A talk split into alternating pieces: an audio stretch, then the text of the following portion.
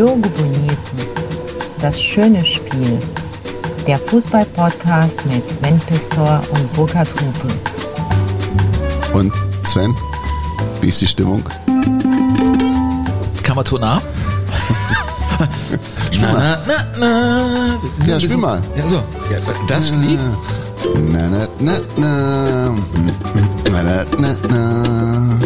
Du hast mir hier diese Ukulele gegeben von deiner Frau. Sehr schön. Ja. Ich, kam, ich war früher mal im Schulchor. Man hört davon heute nichts mehr. Ganz im Ernst? ja. Ja. Ich habe mein Leben lang Musik gemacht. Ja, merkt man auch nicht mehr. Nee, nein. Der geilste Auftritt war bei Ikea in Godorf als schwedischer Sternjunge. Das war mein erster Job. Da habe ich äh, Als schwedischer Sternjunge? Yes! Habe ich 100 D-Mark auf die Kralle bekommen. Äh, Ich weiß gar nicht, ob das überhaupt legal war. Wir haben da 100 Mark. Ist alles verjährt. Anfang der 80er. wird Du, ich habe jetzt eine sein. Betriebsprüfung am Hals, weißt Hast du? Ich bin mit allem ganz vorsichtig gerade. Ach so, warte mal. Fußballer ohne Stimmgabel. Erstmal so. Hallo. Wie geht es euch? Zitat. Wie geht es dir? Mir geht es gut. Wir singen heute aber nicht weiter. Nein, oder? Ja, kann ich auch nicht. Sollen wir ein Stück machen? Irgendwie. Ja, ich, also wir sind ja nicht ohne Grund in dieser Sendung. Also, müssen's erklären. Ja, wir müssen, also das, Leute, es heißt ja Fußballer ohne Stimmgabel. Das ist die Folge heute bei So. Jogo Bonito. das steht drüber, aber was drin vorkommt, das liegt ja ganz in unseren Händen. Ja. Und Sven und ich, Wir werden heute wir haben uns gedacht, dem Gianni ein Liedchen zu singen. dem Gianni Infantino, weil keiner macht es. Keiner singt ein Lied für Gianni und einer muss es machen. Und wir haben auf das A-Wort im Text verzichtet. Ein Refrain haben wir schon geschrieben beim Frühstück. Übrigens, ah, es gab heute so schöne Sachen und deine Tochter hat uns beglückt. Die Ja, ging die erst Lucy. zur dritten äh, Stunde in die Schule. Mhm, Sport war ausgefallen. Und das war mal ausnahmsweise ein inspirierendes Gespräch beim Frühstück, weil sie am Tisch saß. Ja, und ich nichts gesagt habe. Ja, eben. Danke, Sven. Aber wir haben unseren Refrain geschrieben. Ja, aber der kommt jetzt noch nicht zu Gehör, Sven. Aber es geht mit Gianni. So geht's los, Ja. ne? Okay. Ja. Ja. wir werden wir später singen. Worum geht's heute, Burkhard? Es geht im Prinzip um Musik im Fußball. Nicht nur Musik von Fußball, sondern Musik im und über den Fußball. Und da gibt es so unfassbar viele Songs, die auf der ganzen Welt geschrieben worden sind, aber vor allen Dingen eben auch in Deutschland. Unglaublich viel Kurioses. Und ich habe mich quasi auf eine musikalische Weltreise begeben und habe da so ein paar Sachen mitgebracht. Und du hast dich mal wieder eingenistet, hast dir schön bequem gemacht zu Hause ne, und hast ein kleines Schlagerkarussell aufgebaut. Lass den Hupe mal machen und ich stinke mit. Nein, ich habe ein paar schöne Sachen gefunden, äh, weil Musik ist mir echt nicht einerlei. Es wird schöne Sachen geben. Ich finde, in den 50er, 60er, 70er Jahren hat es fantastische Begleitmusik zu Musiktiteln gegeben, die dann gesungen wurden. Und Fußballer ohne Stimmgabel ist ja eigentlich, ja, die können nicht singen. Die singen vielleicht auch schief, aber manche haben eben auch funktioniert als solche. Also manche Songs. Sven, so wie ich dich kenne, hast du bestimmt ein Lied vorbereitet. Das ist, also, Das boah, ist schon mal richtig 80er, ne? den hast du mitgebracht. Das ist Der LS, LSK, Lüneburger SK. Lüneburger S Ja. LSK. Ja. LSK, so. Wilschenbruch.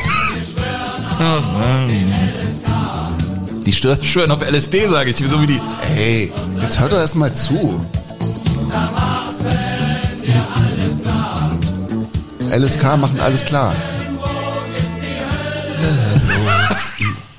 Am Wilschenbruch ist die Hölle los. ja, die, wir sind die Jungs, wir sind auf Hast du, LSD. LSD, hast du mal LSD probiert? Äh, nein, ich habe immer die Hände weggelassen von Sachen, wo ich dachte, da mache ich jetzt Türen auf, die ich nicht beherrschen kann. Ich Wie ist das bei dir? Ich weiß, dass jetzt die Geschichte kommt. Es geht ins Zelt, ne, oder? Es gibt, ja, du kennst diese, wir, wir kennen uns einfach schon zu lange, Sven. Es gibt diese eine Geschichte, wo ich mal was geraucht habe, von dem ich nicht, von dem ich nicht weiß, was es war. Und zwar war das, ich weiß auch nicht mehr, wie alt ich da war, aber ich war schon volljährig und ich war auf der, ihr glaubt es kaum, ich war auf der Schwäbischen Alb und es war irgendwas mit Zelten. Ich weiß auch nicht Also mehr auf der viel. Schwäbischen Auf der- Alb kiffen. Ja. Okay. Und dann waren wir in so einem Zelt und ich weiß nicht, was da rumgereicht wurde. Ich weiß nur, ich habe davon genommen und es lief die ganze Zeit Musik von Rainbow. Kennst du noch die Gruppe Rainbow? Ja, ne? Ja, doch. Ne? Und die haben ja so ein bisschen Psycho-Rock gemacht, ne? Ja, so absolut. psychedelisch, ne? Und die hatten eine Live-CD, die hieß Over the Rainbow. Und das der Ja, und Titel und der? Titeltrack hieß auch Live Over the Rainbow. Geil. Und ich habe dann im Laufe dieses Liedes mich verwandelt. Das war quasi sozusagen meine. Das lacht doch nicht so bescheuert. Es war sozusagen, ich habe quasi mich verwandelt vom Menschen in den Hund. Bin dann quasi durch dieses große Zelt, das sich immer mehr zu drehen begann, auf allen Vieren ich habe die Ecken gesucht, glaube ich, um mich da irgendwo abhängen zu in, in so einem runden Zelt. Zu markieren. Hast du auch markiert dann Ich Zelt? weiß, ich glaube schon. Also du bist in den Vierbeinstand gegangen ja. und dann in die Ecken und hast da rumgeschnüffelt. Ja, und am nächsten Morgen, Sven, lag ich da und bin aufgewacht und dachte immer noch, ich wusste immer noch nicht genau, was ich bin. Und dann bewegten sich die Zeltwände auf mich zu. Das, ja, ich bin der Burkhardt, ich bin auf LSD. Lalala. Ey, das war kein LSD. Okay, ja, ist ja gut. Ey, meine Kinder hören das auch, die schlagen das nach, die können jetzt mittlerweile auch schon googeln. Ja, das ist richtig. So. Ja. Also Fußballer ohne Stimmgabel, das ist ja auch so ein Opening, was man hier hat. Finger weg von Drogen. So, das sage ich wirklich. Ja, klar. Ja. Aber Oder ich habe auch ein, ein, schönes Beispiel gefunden für also Fußballer ohne Stimmgabel. Wir werden übrigens mit einem ehemaligen Nationalspieler, einem Kapitän einer Europameisterschaftsmannschaft ja, gleich er, er sprechen. den, den Coup Henri Delaunay hochgehoben. So, mit dem sind wir gleich telefonisch verabredet. Mhm. Ich habe aber auch tatsächlich einen Chorleiter ohne Taktstock gefunden. Nee. Ja, ja. So, Fortuna Köln. Aber hör mal, wann der Chor einsetzt. Kommt jetzt. Wir wollen noch ein Tor und noch ein immer, immer zu früh, die kippen immer nach vorne. Weißt du? Ich würde das, auch so, würd das auch so singen. Ja. ja, hätte Fortuna mal so gespielt. Hätte, hätte, hätte. Dann hätten sie auch ein Tor geschossen. Ja. ja. Fortuna Köln, sehr schön. Mein lieber Sven, manchmal ist es aber auch äh, tatsächlich besser, wenn man gar nicht singt, sondern nur so Musik macht, wenn man Fußball spielt. Also die Töne es, wirken ja, lässt. Und es gab, das fand ich so irre, als ich das gefunden habe auf meinem, beim Beginn meiner musikalischen Weltreise im Fußball, bin ich in Frankreich fündig geworden, habe dort in den 70er Jahren die französische Nationalmannschaft der Akkordeon spielenden Fußballer gefunden. Akkordeon? Also nochmal, die französische Nationalmannschaft der Akkordeon spielenden Fußballer. Es gibt ja so eine Literaturnationalmannschaft und es gibt ja alle möglichen Nationalmannschaften, gibt es auch heute noch in Deutschland. Aber damals gab es tatsächlich eine französische Nationalmannschaft der Akkordeon spielenden Fußballer und die haben auch, die haben einen richtig frechen Song gemacht. Das ist schon ganz gut, ne? Das sind Fußballer, die da spielen?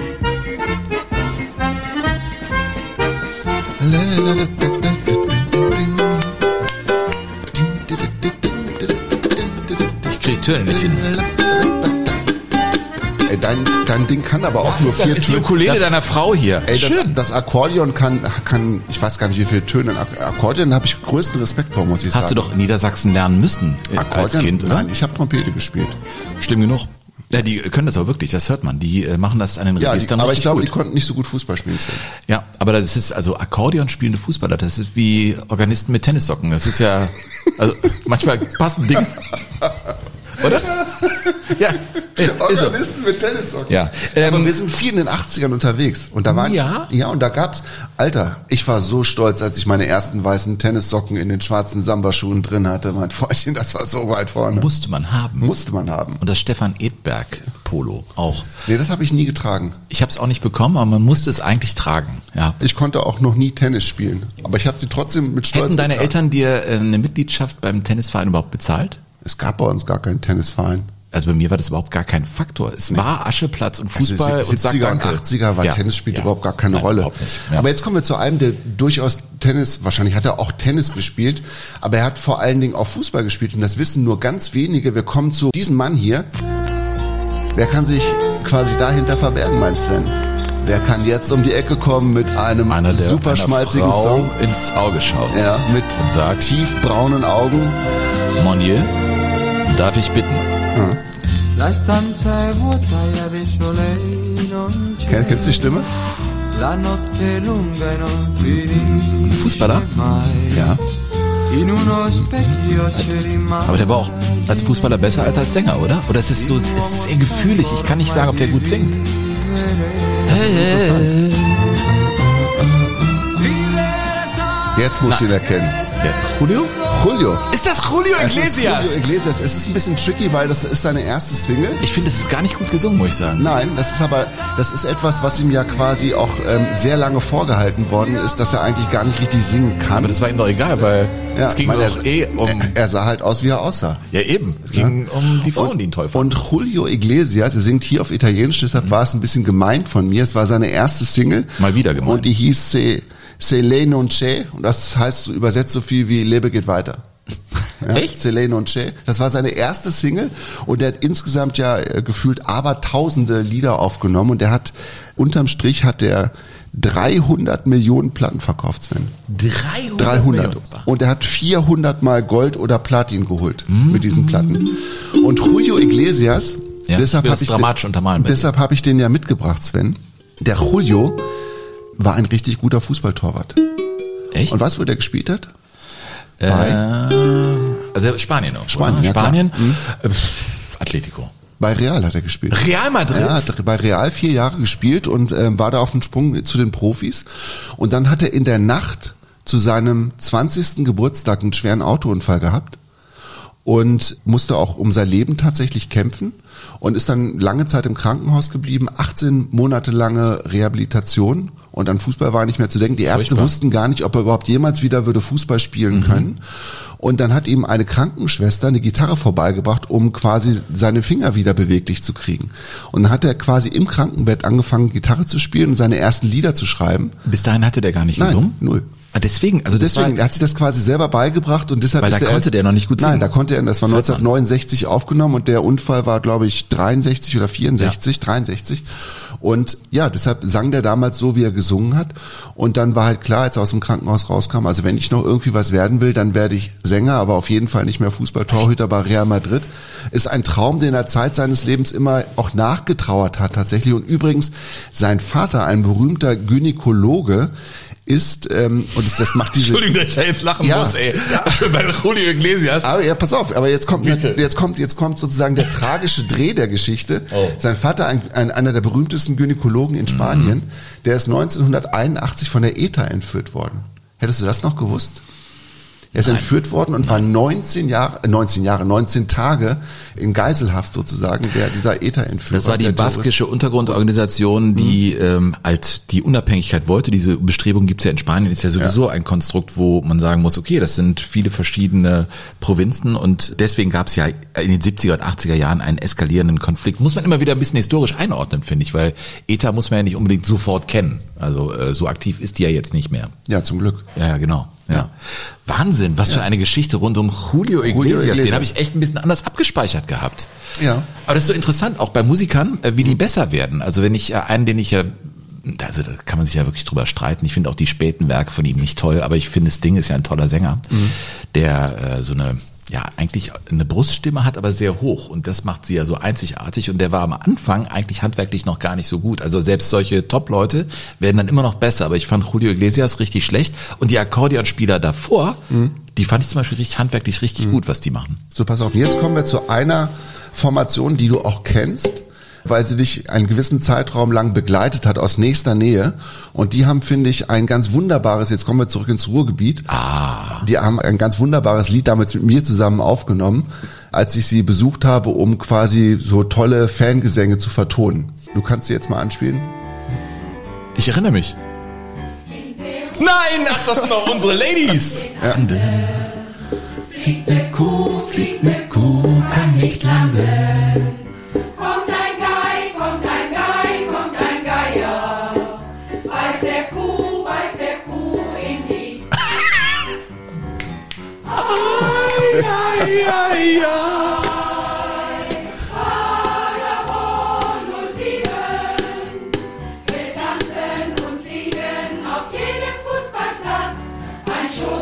Ein Tor, 07.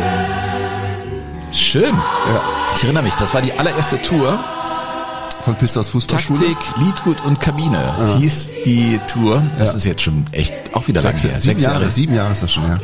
Das Das war- 2015 haben wir angefangen. Genau, das war ein äh, Damenchor aus dem Ruhrgebiet. Ja, der da- Frauenchor Cantabile aus Oberhausen-Buschhausen.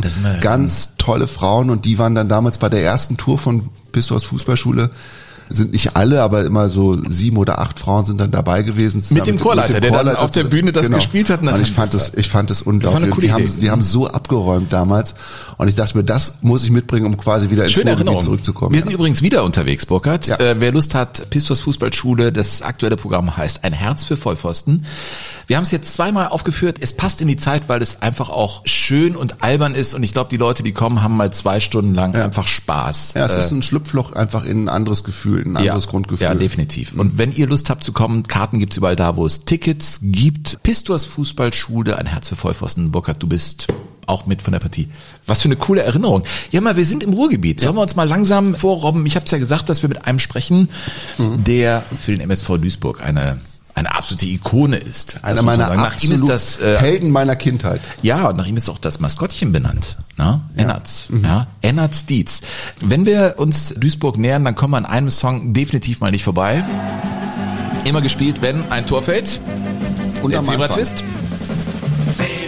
Das ist aber jetzt die Originalaufnahme quasi aus dem Jahr 1964 und die wurde quasi ähm, produziert nachdem ähm, der MSV ja in der in der Premierensong der der Fußball-Bundesliga völlig sensationell Zweiter geworden ist. Ich rufe den Ennertz jetzt mal an. Ja, Ja, Ennertz, der Sven hier, hallo. ja, Hör mal, wir hören gerade noch den Zebra-Twist hier.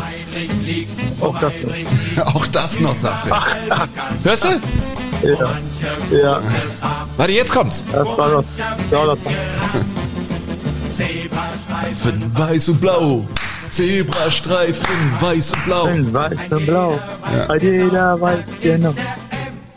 Ja, Dietz bei uns in Choco Bonito. Mensch, Mensch. herzlich willkommen. Sag mal, du warst Ja. aber damals noch gar nicht beim MSV 1964, als das aufgenommen worden ist, ne?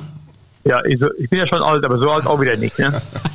Aber nein, weißt du was? nein. Mein Schwiegervater, der ja auch aus Duisburg kommt und der damals in der A-Jugend Ja. gespielt hat beim MSV Duisburg, der Also. konnte sich noch daran erinnern, wie das dann quasi auch das erste Mal in, im Stadion da abgespielt worden ist.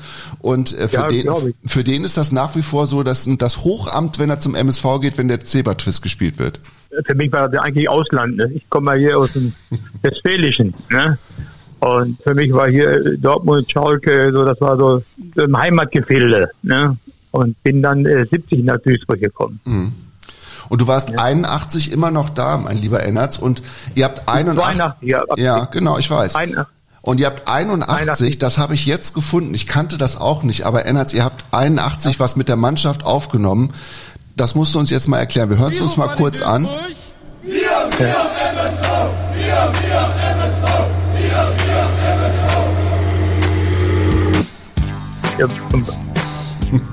Erinnerst du dich?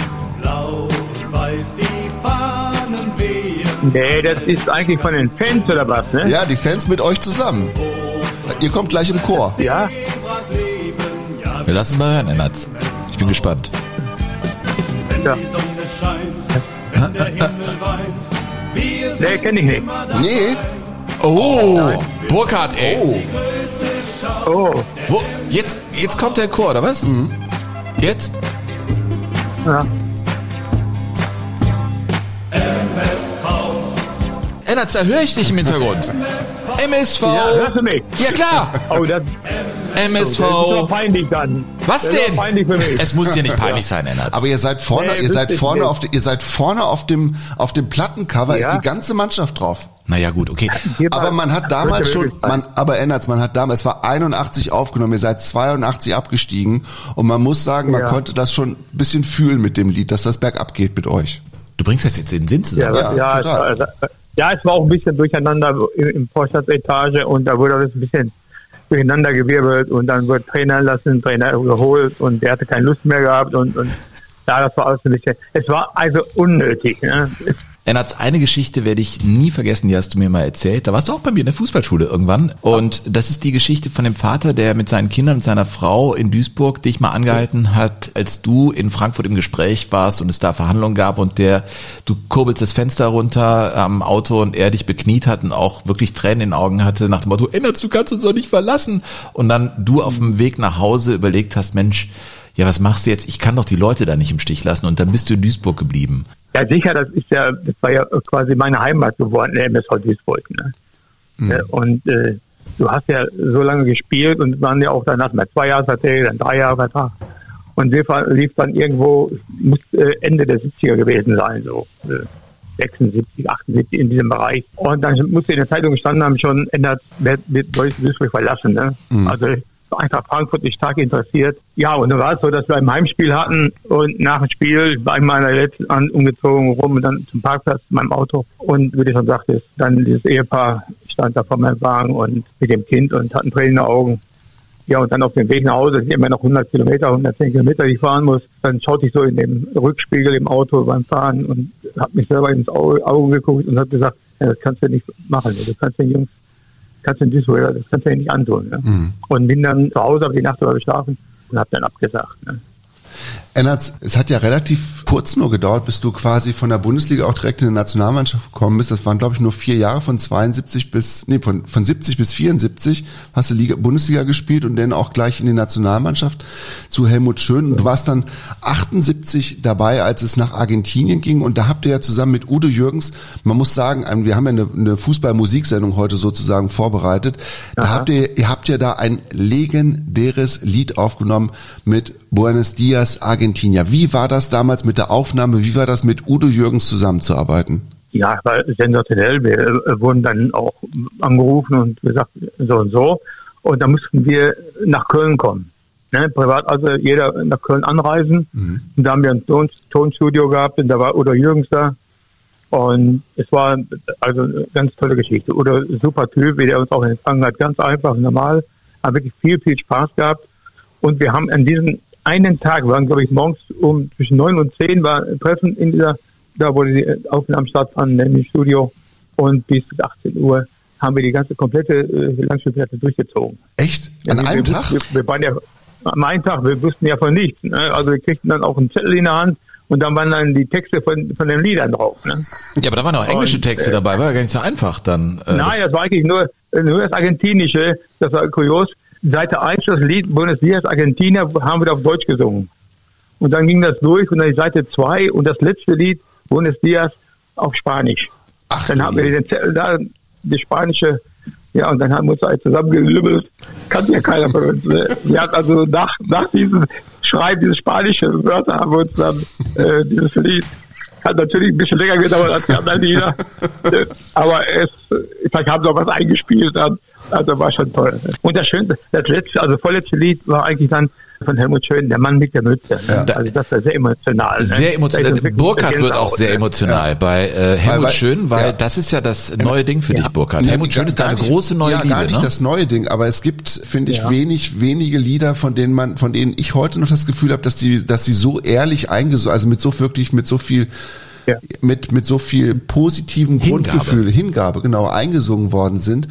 Und das mich, mich bewegt das immer wieder, wenn ich das höre, weil ich, ich habe dann auch das Gefühl, der ganze Chor, die ganze Nationalmannschaft ist da, weil es euch wirklich was bedeutet hat, euren Bundestrainer ja wirklich einfach mit einem mit einem Lied, Abschiedslied zu ein, singen. Abschied, ein Abschiedslied zu singen und das lag euch wirklich am Herzen. Weil wir jedoch auf große Worte uns nicht so verstehen, wollen wir dir eins nur sagen, Helmut, Dankeschön. Der Mann mit der Mütze geht nach Haus.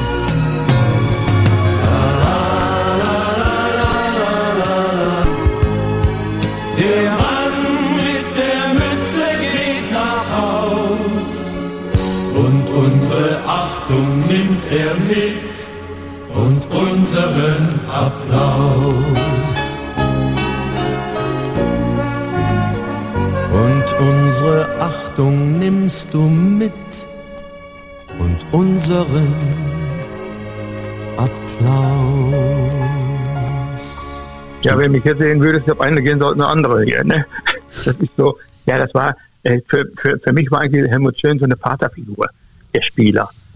Ne? Also er war wirklich super, der hat die Jungs auf meinem Arm genommen, mit ihnen gesprochen und der war dann immer, immer beleidigt, wenn von der Presse mehr was Negatives kam, da war der schnell beleidigt. Immer, ne? Also es war wirklich, muss ich sagen, eine ganz tolle Zeit mit ihm und das hat er eigentlich nicht verdient gehabt, dass wir in, in Argentinien dann dieses letzte Spiel in der Zwischenrunde gegen die Österreicher leider verloren haben. Ne? Wir haben ja schon über er diese nicht verdient gehabt. Über diese Weltmeisterschaft 78 ausführlich gesprochen in einem äh, WM-Spezial. Wir werden auf dem Weg nach Katar immer wieder ein Spezial einstreuen. In der nächsten Folge äh, sind wir wieder soweit, Burkhard. Dann kommt der zweite Teil.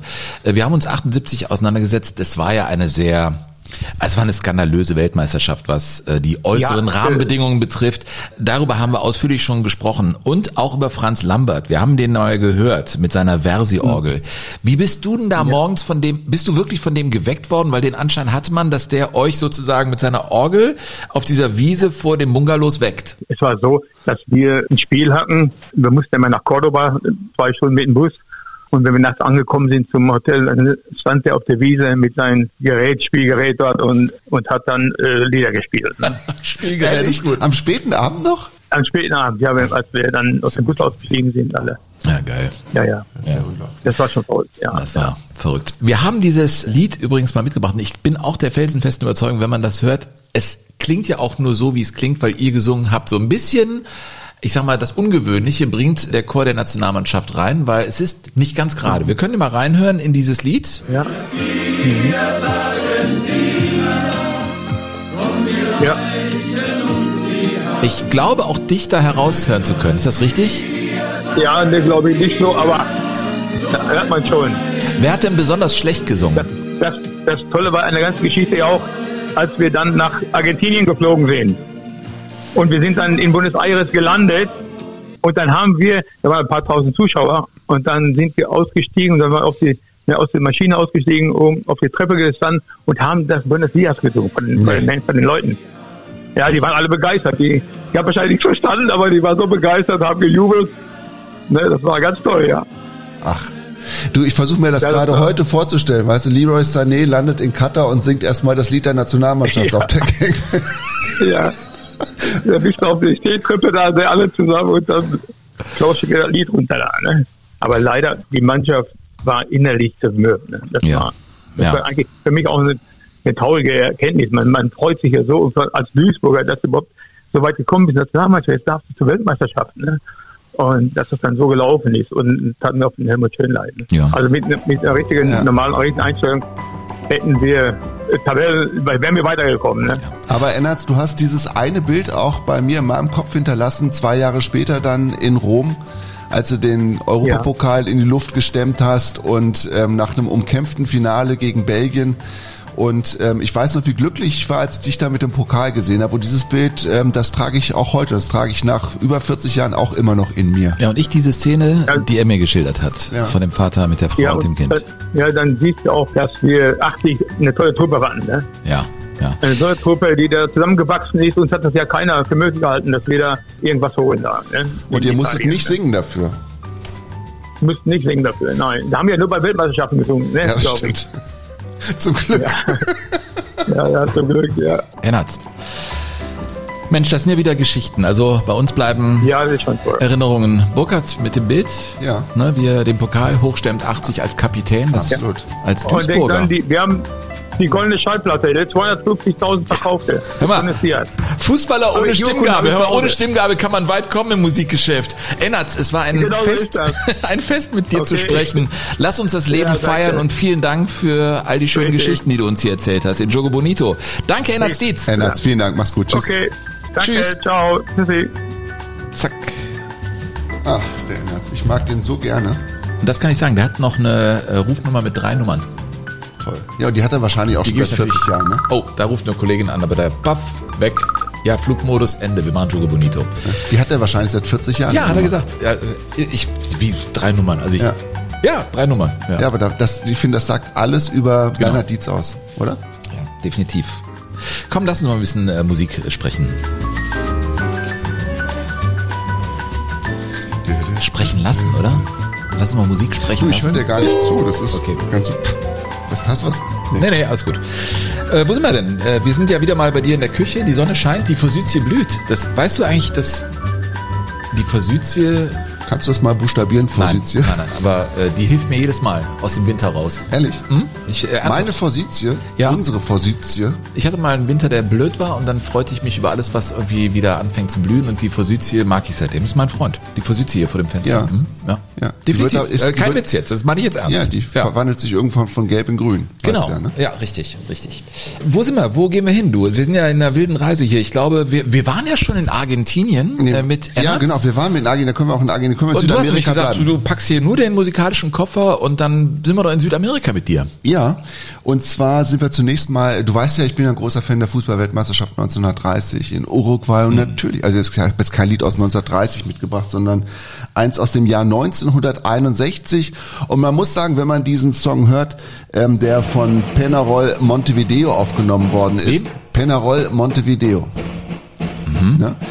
Du wirst gleich feststellen, dass Gendern damals noch nicht die ganz große Rolle gespielt hat in Südamerika. Ich bin ganz ohr. Gleich, es geht auch gleich los.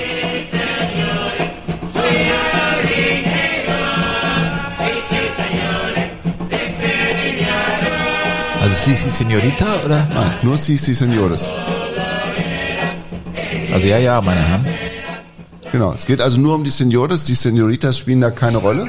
Ne? Deine Frau hat mir übrigens wieder was hier hingelegt, übrigens. Ja, was heißt wieder zum ersten Mal? Nein, die schickt mir Artikel, Gendern ist ja das Ding. Hier, Zwischen sie- euch beiden. Ja, was ist das für ein Kartenspiel? Ich kann, ich habe ja irgendwie, du hast ja auch schlechte Augen. Fatalistische Frauen oder was steht hier? Fantastische Frauen. Fatalistische Frauen, Nein, ein Kartenspiel für. VisionärInnen. Dr- 32 weibliche Ikonen. Ich bin der emanzipierteste Mann überhaupt. Glaubt sie mir das nicht?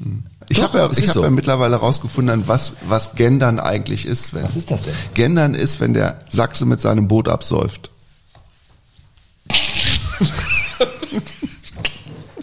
Das ist ja, ja. Das ist aber, ja, Gen- Genau. Genau. So, okay, jetzt hab ich's. Guten Morgen, McFly. Von Kentern oder was? Hey, guter Witz in Jogo Bonito. Ja, sehr gut. Äh, war waren das jetzt Südamerika?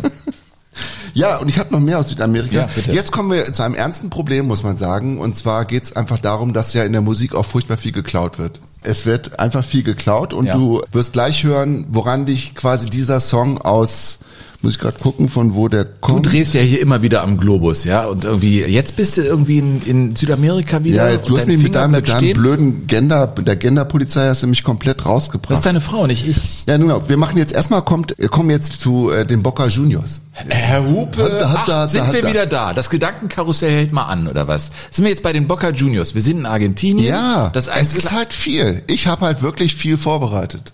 Ja, du hast sehr, sehr viel. Wir haben Ich schon hab wahnsinnig viel rausgeschmissen. Sehr viel vorbereitet. Und natürlich kann man da auch hin und wieder durcheinander kommen in meinem Alter. Also Boca Ne? Juniors. Auch ohne komische Kräuter, die in Zigaretten versteckt sind. Das ist geil. Und ich frage mich halt immer noch, ob du das Zelt dann tatsächlich markiert hast oder nicht. Aber Das Zelt kam, ich, mich, ich frage mich bis heute, warum diese Zeltwände auf mich zugekommen sind, als so, ich da wir lag. hören jetzt das Lied. Genau, Boca Juniors. Wie eine Vereinshymne auch klingen kann. Tango-mäßig geht's los, ne? Ich find's so toll. Wow.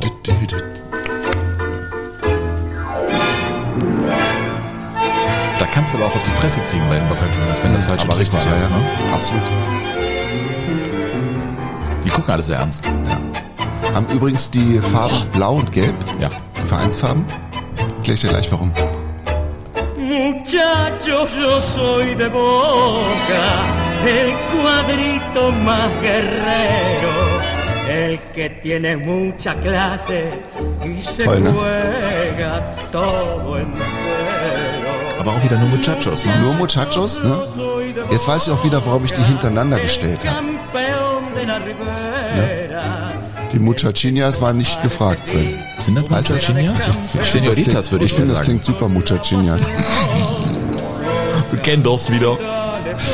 Und weißt du, warum die, äh, warum die, Kann ich jetzt äh, mal ausmachen, das Ding? Es wusstest du, Sven, warum die die Vereinsfarben Blau und Gelb haben? Die Nein. sind ja Anfang des 20. Jahrhunderts gegründet worden Mhm. und im Hafen von Buenos Aires lag zu der Zeit, als die gegründet wurden, ein schwedisches Handelsschiff mit der schwedischen Fahne am Mast. Nein. Und die fanden diese Farbkombination so toll, die kannten die irgendwie nicht. Und dann haben sie die Farben genommen für die Vereinsfarben. Nach Schweden geht's für mich übrigens auch zu einem Spieler, den ich so nur flüchtig kannte und der auch gesungen hat. Später. Ja. Cool. So, jetzt kommen wir aber zu der Nummer, die ich gerade schon mal vergeblich versucht habe anzukündigen. Jetzt geht um den großen Klau im Fußball. Ne? Hör mal genau hin, du wirst das Lied wiedererkennen, Sven.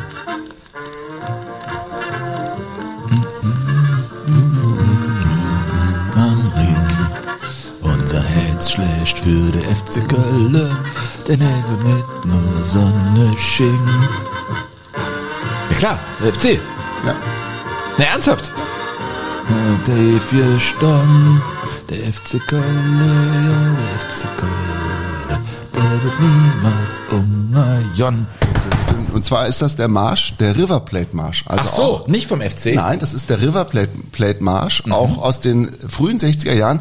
Und da ist bei mir natürlich zwangsläufig die Frage entstanden in meinem Kopf, Mhm. ist die Stimmung beim ersten FC Köln einfach eine, ein Kunstprodukt? Ja, oder ist sie einfach komplett irgendwo geklaut worden? Und ich bin nochmal fündig geworden, und zwar in meinem eigenen Archiv, mein Sven. Das kannst du jetzt mal spielen.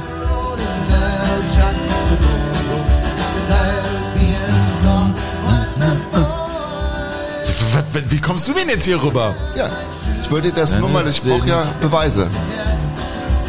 Ja, aber das ist eine alte schottische Weise. Ja, das eben. haben die Höhner auch nie, das haben die auch nie bestritten. Die haben gesagt, die Grundlage von dieser Hymne ist eine schottische Weise. Und die, Mach mal das ein bisschen lauter, dann bräuchte ich nicht so zu hören.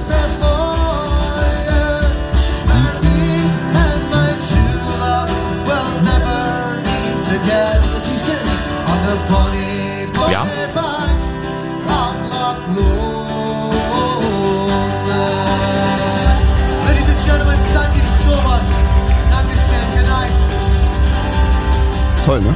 Das waren zwei Musiker und das war die letzte Europapokalreise, die wir gemacht haben als Reporter, bevor es richtig losging mit Corona, mit Leverkusen, waren wir in Glasgow bei den Rangers und das war der Abend, in dem wir quasi, an dem wir noch in der Stadt unterwegs waren und die beiden haben Musik gemacht. Und das hast du mit dem Handy aufgenommen? Das habe ich mit dem Handy aufgenommen und das ist irgendwie The Banks of Loch Lomond. So heißt das Lied. Ich wusste das nicht, dass das eine Volksweise ist, die quasi diesem, diesem Kölschen Lied. Ähm, das ist natürlich nur ein Spaß gewesen. Also die Stimmung beim ersten FC Köln, obwohl ich nie Köln-Fan sein Jetzt werde. krieg ich wieder eine Gänsehaut. Ohne ja, Witz. die erste halbe Stunde, also die halbe Stunde bevor, oder sagen wir mal die 20 Minuten bevor es losgeht, äh, sucht ihresgleichen in der Liga. Also ich Man muss ja- das so sagen. Ich habe ja meine, ich kann es ja sagen, wie es ist, mein, mein Handtuch ausgeworfen mit den Dauerkarten, die ich habe, weil ich als Meckerrentner da äh, sein werde bei allen äh, Heimspielen. Ich kann ja jetzt ganz Also oft drei, nicht, weil Jahren. ich ja, ja, ich kann immer, ja, ich verpasse alle möglichen Spiele, aber ja, das ist das, worum es einfach geht finde ich, äh, diese Momente und diese Gemeinsamkeit da.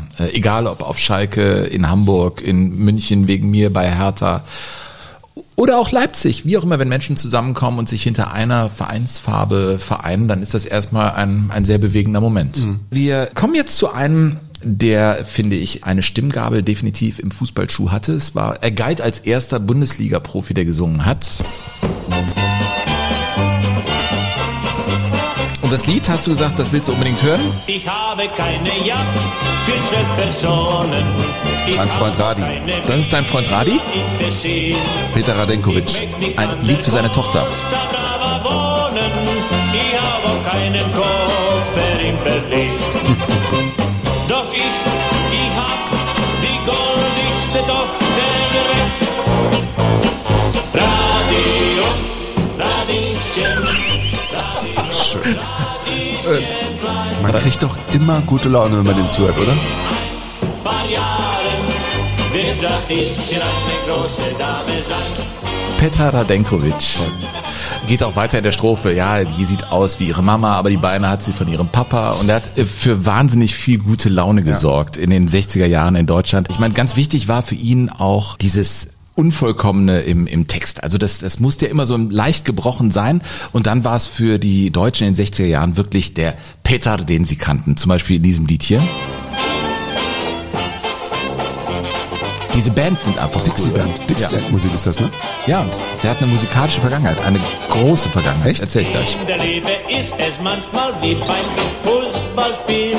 Man glaubt, dass man gewinnt und kommt doch nicht ans Ziel. Doch am nächsten Tag, das ist ganz Wunder. Jetzt kommt's er. Da steht es plötzlich 1 zu 0 für dich.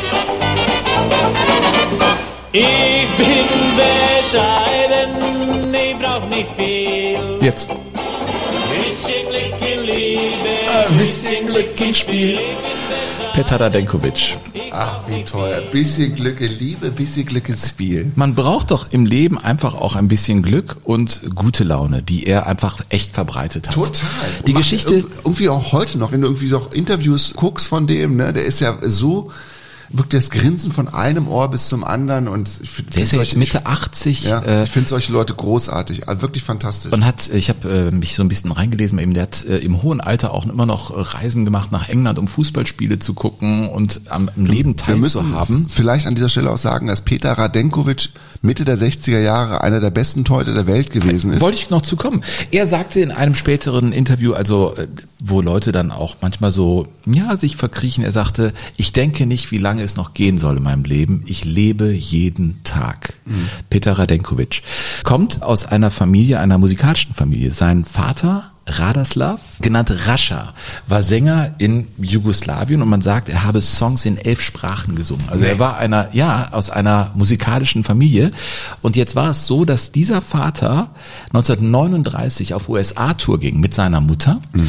Und dann fing in Europa der Weltkrieg an. Und Petar Radenkovic blieb in Belgrad, bei seinen Großeltern wuchs da auf und seine Eltern blieben in den USA und machten da als Musiker weiter in Florida. Und er bekam einen Bruder, der aber dann in Florida aufwuchs. Also ne, Petar Radenkovics Bruder. Milan war aber der viel musikalischere. Der hat dann eine Karriere gemacht als The Leather Boy. Der hat viele Identitäten. The Leather Boy? Leather Boy, Der ja. Ledermann? Hat viele, ja, Der genau, Lederjunge? Viele, nein, der war sehr, sehr musikalisch. Hat auch warum hieß er denn The Leather Boy? Naja gut, wir sind in den 60er, 70er Jahren und dann war das Okay. eben seine Kunstfigur. Und das Tragische äh, bei Milan war, der ist auch recht früh gestorben. Oh. Der hat super Songs geschrieben, aber die sind nie so richtig durch die Decke gegangen. Der hatte da viel Ärger mit Plattenfirmen und, und, und. Aber seine Familie war eigentlich in Florida und sein Vater tourte da auch immer noch rum und, und machte Musik. Und deswegen war dieses musikalische Gen bei ihm ja angelegt. Aber er war eben auch Sportler. Fußballer und begann dann in Belgrad äh, seine Karriere und spielte, wollte dann zu Roter Stern Belgrad wechseln. Das wurde ihm aber wegen irgendwelcher Parteibonzen verwehrt, dieser Wechsel. Und dann war der so sauer, dass er dann nach Deutschland gegangen ist, weil es aus Jugoslawien ja damals dann möglich war. Das war ja aus, im Ostblock das einzige Land, wo man relativ frei reisen konnte. Das war ja so, ne? Unter Tito. Titus Jugoslawien. Genau, und dann ging es für ihn, und das ist ein Verein, da wird es bei dir sofort klingeln, erst zu Wormatia Worms. Ach, Peter Radenkovic. zu Formatia? Und da sah ihn Max Merkel, Trainer von den Münchner Löwen, und der holte ihn dann rüber zu den Münchner Löwen. Ist das nicht abgefahren? Ja. Und Peter Radenkovic spielte bei den Olympischen Spielen für Jugoslawien und gewann da die Silbermedaille. Bei den 64er oder was? Nein, 56. So früh? Ja, 56 gewann er Melbourne. olympisches Silber, genau, verlor das Finale 0 zu 1 gegen die Sowjetunion. Im anderen Kasten stand Lev Yashin. Genau, der ihm wiederum seine Torwarthandschuhe schenkte nach diesem Nee. Finale und sagte, du bist ein Großer. Und er war ja wirklich ein Großer. Der war dann bei den Münchner Löwen und da hat er richtig viel gewonnen. Ja, der stand Meister, da, ne? Ja, Meister wurde er 66. Die haben den Pokal gewonnen 1964 und er stand auch im Europapokalfinale 1965, wo sie gegen West Ham United Mhm. verloren haben. Und in diese Zeit 65, da war er natürlich mega populär, ein, ein Megastar in Deutschland. Ja. Da machte er Bini Radi, Bini König. Das ist natürlich sein ganz, ganz großes Lied. Ne? Dieses Bini Radi, Bini Ich habe das sogar hier. Alles andere Sogar- stört mich wenig. Ich finde es musikalisch, ehrlich gesagt, finde ich die anderen besser, aber das war der große Hit. Radi bin ich König, alles andere stört mich wenig. Was die anderen Leute sagen, ist mir gleich. Ja, Ist das nicht cool? Bin ich Radi, ja, ja, ja, bin ich König, ja, ja, ja. Und das Spielfeld ist mein Königreich. Ja, es ist so. Peter Radenkovic. Interessanterweise gab es Mitte der 60er bei den deutschen Jugendlichen eine Umfrage, eine repräsentative Umfrage gefragt war, wer sind eigentlich eure Vorbilder? Also weltweit gefasst. Winnetou kam raus. Winnetou als Vorbild Mitte der 60er Jahre. Ja Kann gut, das war natürlich die vorstellen. große, Pierre Brice, das war die Zeit, der, wo die großen Winnetou-Filme Ja, wir fanden die doch auch toll. Ja, Finde ich heute noch super. Old Surehand, Old Shatterhand. Old Und- Surehand nicht. Den Aber ein Chochi, nee, aber ein Chochi war natürlich. Ein Chochi, Mm, Ja, ja, Nee, genau. klar. Du bist wieder im Zelt, du. Ähm, Ich bin nur ein Hund. ein Chochi, ich bin doch nur der Hund. Winnetou, Albert Schweitzer. Albert Schweitzer, ein Oh, Philosoph, also ehrlich? was für ein Denker, ne? Ja. also wirklich ein großer Denker. John F. Kennedy und Peter Radenkovic. Die Nee. vier, ja. Ja, das zeigt erstmal, was für eine große Nummer Nicht Uwe Seeler oder so? Peter Radenkovic war diese Riesennummer. Ich meine, er war auf den Showbühnen als singender Fußballer. Es war etwas Neues. Es gab Ja. zwar irgendwie 54 die äh, hoch auf dem gelben Wagen und Ja. so, aber der erste Star, der in Shows auftrat, in seiner Montur, der sah einfach auch cool aus und war lustig, schlagfertig und auch noch erfolgreich. Der war eine Riesennummer. Peter Radenkovic. Krass. Ja, und der hat gesagt, die haben so verrückte Sachen gemacht bei den Münchner Löwen. Also sie wollten irgendwie, dass was passiert. Und ich meine, früher hatten die ja nicht irgendeine Konsole oder Social Media oder ich weiß nicht was. Und dann sind die in einem Trainingslager mal als Mannschaft raus und haben eine Fake-Schlägerei angezettelt, um einfach mal das Präsidium aufzuscheuchen, um einfach auch eine Mediennummer da zu kreieren. Die haben sich kaputt gelacht über die Aufregung rund um ihre Fake-Schlägerei. Also, Wie bei den Löwen oder wo? ja, bei den Löwen. Die haben dann da rum und er hat gesagt, als er kam zu den Münchner Löwen, das ist sein erstes Oktoberfest, ja, da saß er da so und er war ja Sportler durch und durch. Er hatte Silbermedaille gewonnen, er war wirklich ein toller Torhüter, Ja. der übrigens berühmt war für seine Ausflüge aus dem Tor. Der war ja einer, ne, der wirklich mitgespielt hat. Der ist ja auch mal über die Mittellinie gegangen, ballführend. Also er war ein, ein Der Artist. ist auch ins Dribbling gegangen an der Mittellinie. Eben, eben. Aber das finde ich so geil. Dann saß er, saß er im 1. Oktoberfest neben zwei Münchner Spielern von den Münchner Löwen und sagte, was saufen die denn hier? Der eine, der links von ihm saß, der Dreimaß trank, der hieß Rudi Brunnenmeier. Ja, der hat aber auch ein schweres Alkoholproblem gehabt. Ja, aber sieben Maß, der Stämmer von sie. Stämmer von Sie? Stämmer von sie. Ja, das, das sind die Namen, ne? Das sind die Namen und in dieses Deutschland kam er rein und dachte sich, okay, das sind jetzt die Münchner Löwen, aber er hatte da seine ganz, ganz große Zeit. Er ist da, ja, gottgleich, ne? Wenn man Ja, mit einem. Löwen-Fan spricht und sagt, hey, Peter Radenkovic, sagen die alle, Wahnsinn. Und jeder hat aber sofort auch ein Lächeln im Gesicht. Peter Radenkovic, ja, ja, irre. Einfach schön, oder? Ja, einfach auch liebevoll arrangiert und alles, ne? Ist einfach gut. Ja, und du musst dir vorstellen, er ist halt bei seinen Großeltern groß geworden, 41 in Belgrad, eine Bombennacht, wo 2300 Menschen ums Leben kamen. Ganz fürchterlich, diese Zeit dann miterlebt. Und ein paar Jahre später geht er dann nach Deutschland zu denen, die 15 Jahre vorher Bomben auf Belgrad geworfen haben. Und da spielt er dann Fußball. Das sind ja alles irrsinnige Geschichten eigentlich. Peter Radenkovic. Stark. Also da habe ich jetzt wirklich noch ein paar Sachen gehört, die ich noch nicht kannte. Also Radio und Radieschen, muss ich sagen, ist bei mir ganz weit vorne. Es ist so lebensbejahend und so lustig und fröhlich. Ja, aber auch so verliebt in sein, so ehrlich verliebt in sein Kind, ne? Aber die Aussage ist doch die, ich liebe, ja genau, ich liebe mein, mein Ich liebe Kind mein und ich Kind, liebe das Leben Frau. an und für sich und das ist ein Geschenk. Ja, total. Jeder Tag Total. auf Erden ist ein Ja, Geschenk. Total glaubwürdig. Also Ich gucke auf die Vorsüdsee ohne Scheiß und denke mir, wie schön ist es zu leben in diesem Moment. Ja. Burkhard, äh, das war Peter Radenkovic. Geht's mal wieder irgendwie raus in die weite Welt mit dir? Ja, aber gar nicht so weit weg von Argentinien. Wir müssen nur kurz mal in Brasilien vorbeigucken. Natürlich. Und- drei Flugstunden entfernt. Ja, und wir haben uns ja schon viel, viele Gedanken über Garincha gemacht, aber nicht über Garinchas Nachfolger. Der Garinchas Nachfolger? Garinchas Nachfolger. Als Spieler, so vom Typ? Mhm. Genau. Ja, aber auch bei, bei Botafogo und auch in der Nationalspieler. Bei der Nationalmannschaft. Jairzinho. Jairzinho. Jairzinho war auch Flügelspieler, hat auch Mittelfeldspieler, aber eigentlich war er Flügelspieler. Jairzinho und ist 1970 Weltmeister geworden mit den Brasilianern. Und wenn man sich alte Spielszenen anguckt von dem, der hat einen unglaublichen Wumms gehabt. Also ich habe selten jemanden gesehen, der so präzise, natürlich siehst du natürlich nur die besten Szenen von dem, aber es gibt so viele und so viele gute Versuche aus der zweiten Reihe. Ein Wahnsinn. Und äh, man nannte den Jairzinho auch The Hurricane. Echt? Ja, weil er einfach so schnell und geschmeidig unterwegs gewesen ist. Und der hat 1970 mit Brasilien die Goldmedaille, ach die Goldmedaille. Und der hat 1970 mit Die Brasilien. Schweden nennen das übrigens so. Die sagen, wenn wir ein WM-Finale verloren haben, wir 58, wir haben Silber gewonnen. In Schweden ist das so. Ja. Ja, aber wir sprechen von Titel 70. Wir sprechen vom, vom Titel der Brasilianer, von der, vom dritten WM-Titel.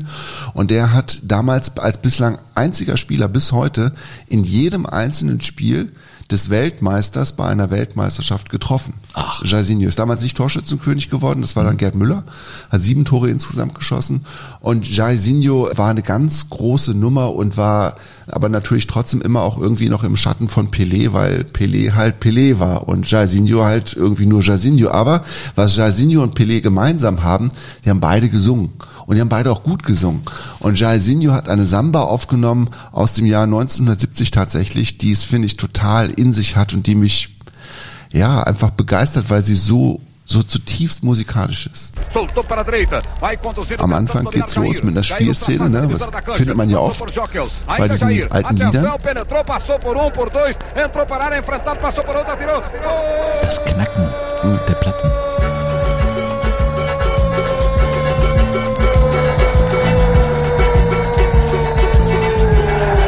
Aí, bicho. Mas aqui a jogada é outra. É muito samba e muito molho, viu, bicho? Eu sou teu Jair da bola, minha mulatinha bela. Fiquei louco de amor ao te ver na passarela. Teu desfile foi legal. Ist halt, So gut. das ist richtig gut. Geht's um irgendwie Fußball und Frauen? Es geht um, ähm, es geht, das ist das Lied über Jairzinho, der, der Typ, den er vom Fußball kennt. Und am Anfang, wenn ich es richtig verstanden habe, sagt er, ey Elvis, ich bin's, Jairzinho, und jetzt kommt mein Lied. Aber das hat diesen Rhythmus. Den musst du äh, aufsaugen mit der Muttermilch, dann, dann kannst Ja. du das. Jairzinho, ne? Vier- 14 Jahre hat er für Botafogo gespielt, ähm, hat auch wahnsinnig viele Tore geschossen. Ich glaube 33 in 80 oder 81 Länderspielen für die Brasilianer. Also ein ganz toller Typ, der danach auch die Kurve tatsächlich gekriegt hat und auch im, im normalen Leben dann mit beiden Füßen auf dem Boden geblieben ist und auch immer sein Auskommen gefunden hat, unter anderem auch beim brasilianischen Fernsehen als Co-Kommentator. Also Jairzinho, große Nummer, 74 dann nicht mehr so, ne, 74, aber da hatten die Brasilianer ja eh auch noch ein paar andere Probleme Ja. beim, beim Turnier in Deutschland. Das war die Rumpelphase. Über die Genau. haben wir auch gesprochen. Haben so ein auch schon. bisschen Mhm. äh, bei den Niederländern, ne? als die da irgendwie sich auch mit den Brasilianern gemessen haben. Also liebe Leute, wenn ihr das zum ersten Mal jetzt hört, Jogo Bonito, wir haben ganz viele Folgen und das ist unsere Idee, dass wir sagen, das ist wie eine Art Lexikon, das wir aufstellen. Da kann man einfach alle möglichen Folgen hören. Und diesmal sind wir bei Fußballern ohne Stimmgabel. Ja. Äh, apropos Jairzinho und Garincha, ich habe den schwedischen Garincha, äh, finde ich, also in Sachen ah, Lebenslust und den süßen Wein trinken und leider am Ende ein dramatisches Ende hinlegen, das kann ich schon mal. Ich tease es einfach nochmal, weil ich mich auf diese Geschichte deshalb freue, weil es auch musikalisch so interessant ist. Aber wenn du jetzt in Brasilien unterwegs bist, ich muss ja einen kleinen Kontrapunkt setzen. Wobei, ich bin bei Bayer 05 Irding, gab es ja früher auch mal, hängen geblieben und muss sagen, das Vereinslied von denen, das ist richtig geil. Aber eingespielt auch, also äh, ich finde vom, vom Satz, wie das äh, gemacht ist, das Lied an und für sich, das ist aber auch die Betriebsorchestereinheit, die da sich eingebracht hat. Also es ist sehr aufwendig, hört mal.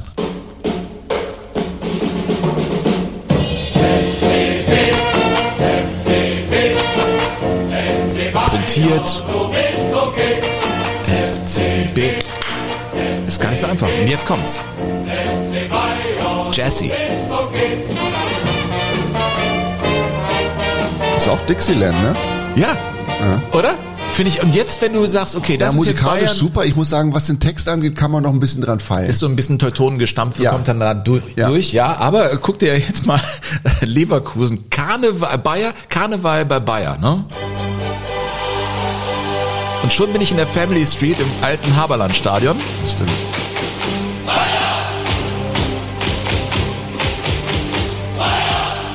Da fand ich Uerdingen schon besser. Ja. Kommt da noch was oder bleibt das so? Ja, ja, jetzt so.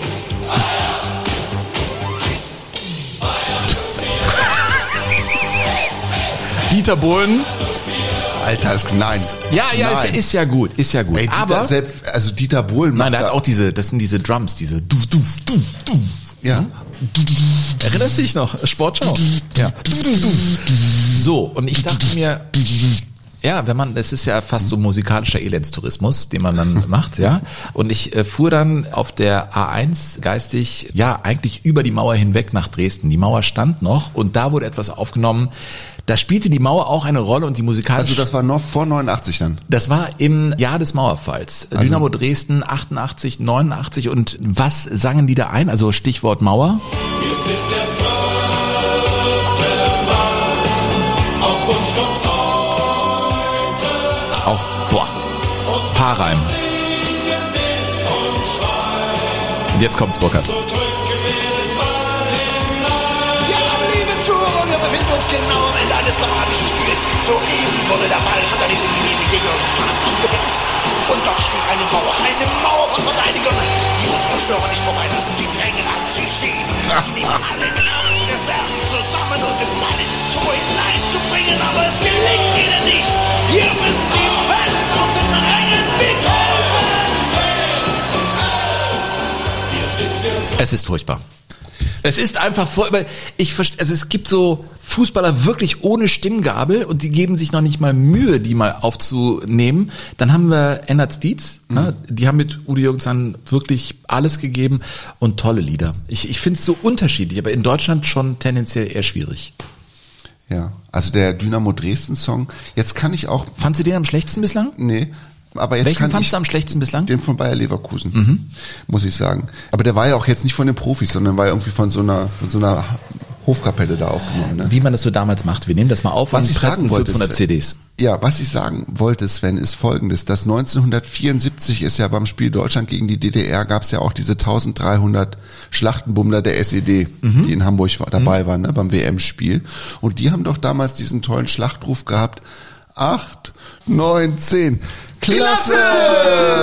Burkhard, ich hab wieder. Ey, ey. Die wunderbare Ukulele. Deine Hände sind viel zu groß für das kleine Ich Gerät. Kammerton. Ah. Okay. Ja, steht. Für Gianni. Das ist für dich, Gianni. Natürlich, das macht Haben wir heute keiner. beim Frühstück getextet, ne? Ja. Okay. Drei, vier. Oh, Gianni. Gianni, warum hast du kein Gewissen? Oh Gianni, warum hast du uns beschissen? Ich krieg den Text nicht hin. Also nochmal. Oh, Gianni. Warum hast du kein, Gewissen? Oh, Gianni, Warum hast du uns beschissen? Jetzt erzähl, wie das, Das war mit Katar und, dem Geld sonderbar. Oh, Gianni, wann wirst du dich verpissen? Ja, ja, ja, ja. To be continued. Also das, ich, ich bin da noch nicht ganz, äh, aber ich finde den Refrain ganz catchy. Also dieses äh, äh, Erzähl, wie das war mit Katar und dem Geld so sonderbar. Ich finde es gut. Und dann, oh Gianni. Sehr, sehr schön. Burger, wir arbeiten dran. Ich bring vielleicht mal meine Gitarre mit. Diese Ukulele ist echt handwerklich schwer zu spielen. Ja, bei den großen Händen ist das auch echt. Wo, wo sind wir? Wir haben Gianni, Gianni Äh, jetzt. du, äh, wir sind von, wir kommen von vom Gianni jetzt, also von, vom Sonnenkönig zum richtigen König, nochmal zu Orel, ja. zu Pelé. Zu Pelé. Zu Pelé und wir sind nochmal im Jahr 1970. Pelé hat ja unglaublich viele Ja. Lieder tatsächlich aufgenommen, hatte viel gesungen und auch in diesem großen Film über Pelé, den wir ja beide lieben, wo er auf dieser Kiste sitzt, ne, wo er diesen Rhythmus da spielt, auf dieser Schuhputzerkiste. Das ist einfach großartig. Und er hat 1970 mit Alice Regina eine recht erfolgreiche Platte aufgenommen. Aber da will ich jetzt nicht die A-Seite von spielen, sondern die B-Seite, weil er zusammen mit Alice Regina Veshamao gesungen hat und das heißt übersetzt, ich habe gestern mit meiner Schwägerin noch gesprochen, mit Tatjana, die ja bei uns auch das Intro spricht, ne? Jogo Bonito. Und Tatjana hat mir erklärt, dass es so viel wie heißt wie super peinlich, Veshamao. Und ähm, das passt auch ganz gut, weil ich persönlich den festen Eindruck habe, dass die beiden sturzbetrunken waren, als sie das aufgenommen haben.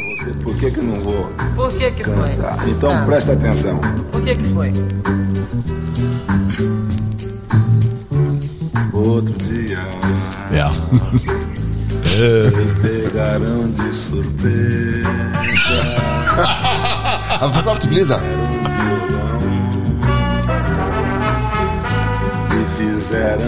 Cantar. Das war ein super Posaunensatz. Bist du da im Hintergrund irgendwo? Ey, dir erzähle ich noch mal was, weißt du? Cantando tudo errado. Wenn man das morgens nüchtern hört, fühlt man sich trotzdem schon ein bisschen betüddert. Und vor allen Dingen, ich glaube, es geht wirklich nur darum, zu dir oder zu mir. Ist das schlimm? Ich find's super. Aber es ist so spielerisch, weißt du? Und die lachen auch unglaublich. Ich habe nur jetzt ein Problem. Du sitzt vor mir. Das hast du immer Aber wieder. das geht dir auch so. Das hast du halt Ja. immer wieder, Sven. Daran ist halt nichts zu drehen. Ja, das ist so. Sehr schön, Burkhard. Das ja, und gut Pelé ist natürlich der Weg, wir müssen auch ganz kurz noch, wir müssen nicht, aber ich möchte ganz kurz noch in den Norden, in die USA, da gab es ja auch mal in den 70ern schon Mhm. einen Versuch, den Profifußball zu etablieren. Und eine große Nummer war ja damals Cosmos New York und Pelé spielt ja dann bei Cosmos. Und nachdem die zum dritten Mal amerikanischer Meister geworden waren, haben die auch eine Platte aufgenommen, also nicht die Mannschaft, sondern eine, was weiß ich, irgend so ein Orchester hat sich da hingesetzt und hat ein Lied über Kosmos eingespielt. Und ich weiß bis heute nicht, Sven, ob es mich mehr an Denver Clan oder mehr an Dallas erinnert.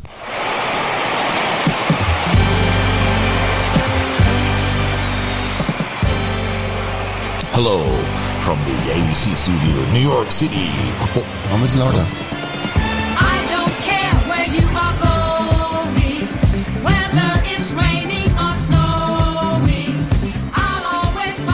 Gleich kommt der Refrain, ist super.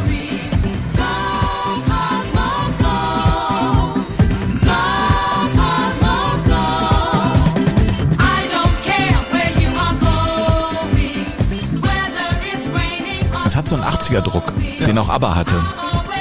So hat man Musik gemacht. Ja, also würde ich sagen eher Denver Clan.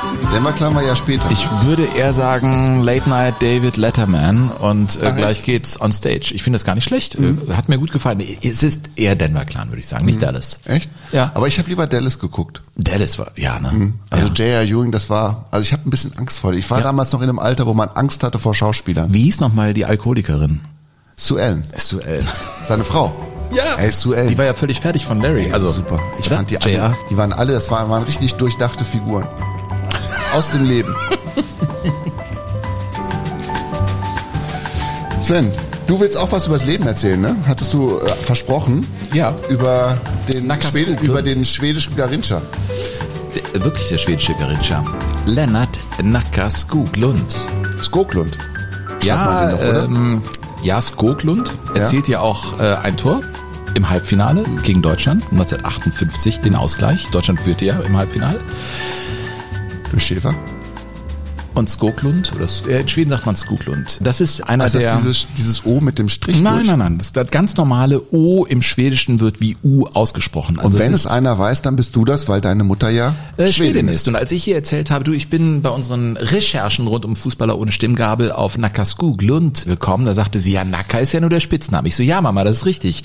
Weil Nacka war ein Sportverein im südlichen Stockholm, aber auch so, ich, ich glaube eher so ein Gewerbegebiet, was irgendwie Nacka heißt. Und da war eben ein Sportclub und da spielte der ältere Bruder von Nacka Skoglund, der eigentlich Lennart hieß.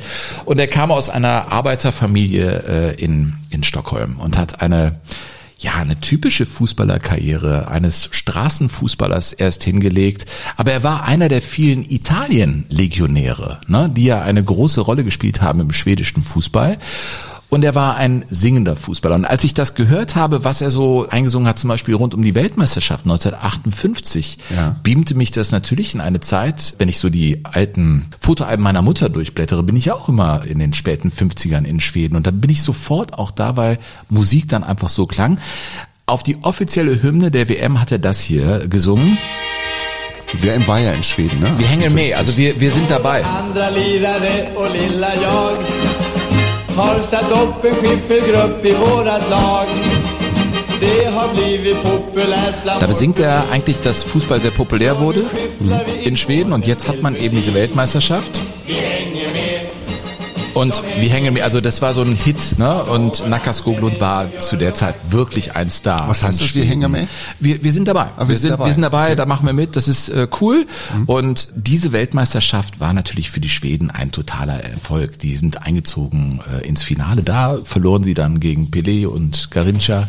Gegen Übrigens die nächste Brasilianer. Folge von Jogo Bonito, dreht sich komplett um die Weltmeisterschaft von 1958. Ja, genau, um dieses Halbfinale. Um das Halbfinale Deutschland gegen Schweden, weil man mit diesem Halbfinale unglaublich viel auch über die Zeit erzählen kann, freue ich mich jetzt schon sehr drauf. Ich mich auch, muss ich ehrlich sagen, weil es ist ja nicht nur dieses eine Spiel, sondern es ist eher die deutsche Nachkriegsgeschichte und auch die schwedische Geschichte und viele persönliche Geschichten, die da eine große Rolle spielen werden und das haben wir, glaube ich, so durchrecherchiert, das Thema, dass es wirklich auch trägt für diese Folge. Also das ist unser zweites WM-Spezial. Zurück zu Nakas Kuklund. Ich finde das so, ja, es so berührt mich einfach so. Äh, Es nimmt ein tragisches Ende, das muss ich leider vorwegnehmen. Der, der Wie kommt, ja, genau, wirklich. Der ist äh, sehr jung gestorben, mit 45 Jahren schon, glaube ich. Wieder in der Straße, von der er herkam. Ja, ja, genau. Da ist er dann hinterher wieder zurückgegangen. Also da begann seine Fußballerkarriere. Er hat äh, Brüder und äh, begann selber Fußball zu spielen und äh, dann bekam er das allererste Angebot und musst vorstellen, du kommst aus Schweden aus kleinen Verhältnissen und dann kommt ein Verein auf dich zu und bietet dir Geld und du merkst, okay, hier beginnen Verhandlungen und äh, das ist so lustig erzählt, dass er dann sagte, ja, ich will aber 1000 Kronen. Ne? Und dann so, ja, das wird sich wohl einrichten lassen, das ist natürlich nicht viel Geld, das war das erste Handgeld. Ja, meine Mutter braucht einen Mantel. Okay, Mutter bekam einen Mantel. Ja, aber wir haben zu Hause auch keinen Teppich. Ja, okay, bekam Nacker also auch einen Teppich und so wurde er dann, ja, zumindest mal Spieler, der damit seinen Lebensunterhalt bestritt. Und der war so gut, er wurde dann in Schweden, das gab es früher, so Pressespieler. Also die Presseleute haben eine Mannschaft zusammengestellt und die spielten dann gegen die Nationalmannschaft. Ja?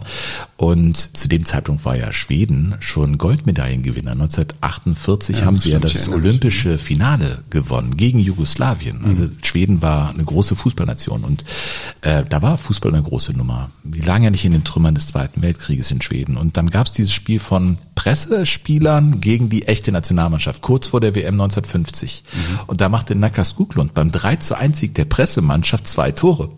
Gegen die Nationalmannschaft und der Nationaltrainer sagte, Moment mal, den brauche ich aber. Wie das Kucklung hat bei den Journalisten gespielt? Nein, also die Journalisten haben die Mannschaft aufgestellt. So. Die haben gesagt, die und die aus Ach, der die haben nicht selber mitgespielt. Genau, die haben nicht mitgespielt, sondern das sind, ist unsere Das kann Mannschaft. man und- besser erklären, mein Sven. ja, die Presse, also von den Presseleuten zusammengestellte Mannschaft. Und da spielte Skuklo und der war so gut, dass er dann eben äh, mitfuhr. Ach. Und die flogen ja dann nach Brasilien. Das war ja völlig exotisch zu der Zeit, dann nach Brasilien zu fliegen.